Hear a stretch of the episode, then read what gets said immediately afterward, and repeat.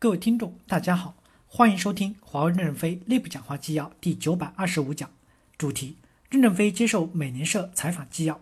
本文刊发于二零一九年八月二十日。接上文，记者提问：我们很关注华为技术的未来走向，您认为现在还未发展起来的最重要的新兴技术是什么？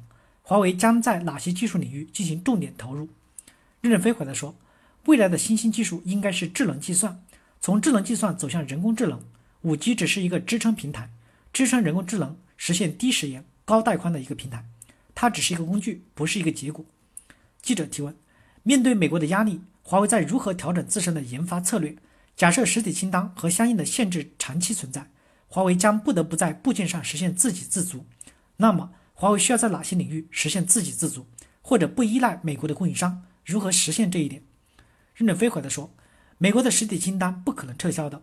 因为美国不可能有一个人站出来高呼要撤销对华为的实体清单，打击华为在美国是政治正确，美国人站出来踩华为一脚是正确的，美国人帮华为一次可能会受到群体的攻击，所以我们做好了实体清单长期存在的心理准备。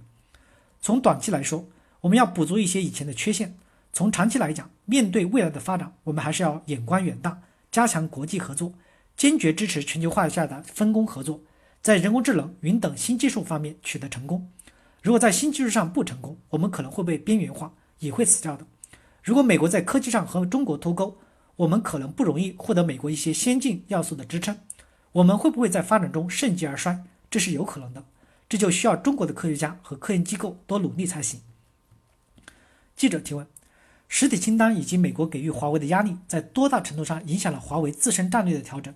去年绝大多数的人谈华为是谈五 G 的部署，现在都在谈实体清单，谈华为需要进一步的降低对美国供应商的依赖。您或者华为需要基于当前的局势，对战略进行多大程度的调整？这种调整对华为及其未来的发展有何影响呢？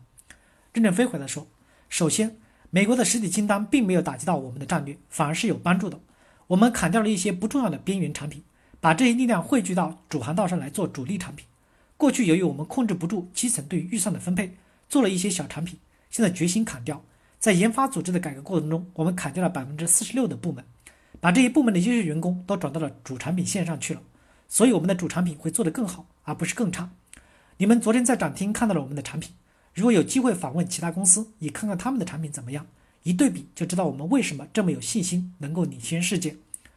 这样实体清单打击华为的目的就不能实现。当实体清单出来时，华为希望华为死掉，如结果华为不仅不死，还活得更好，这与他的目的不相吻合。反过来，对我们的朋友们影响更大，因为他们本来几亿、几十亿的向我们供货，突然美国不让他们供货，财务的短期会受到很大的损失和影响。因为华尔街还是很重视股票的价值，我认为实体清单对美国的损害真真实实的比我们大。实体清单应该要取消掉，不应该保留。但我们也认为取消是不大可能的。华为做好了长期不取消的准备。记者提问：您刚才提到，现在的华为五 G 产品中有多少美国的技术和部件？实体清单这件事儿多大程度上影响到华为的五 G 产品、五 G 技术的销售呢？任正非回答说：从五 G 到核心网的一系列产品，美国已经没有任何影响。记者问：五 G 产品所有的部件都是华为自己做的，还是用的美非美国部件？任正非回答说：基本上是华为自己做的，但这不是我们的目的，只是这个时期的一种手段。我们的目的还是在全球化合理分工中去为人类提供先进的服务。感谢大家的收听，敬请期待下一讲内容。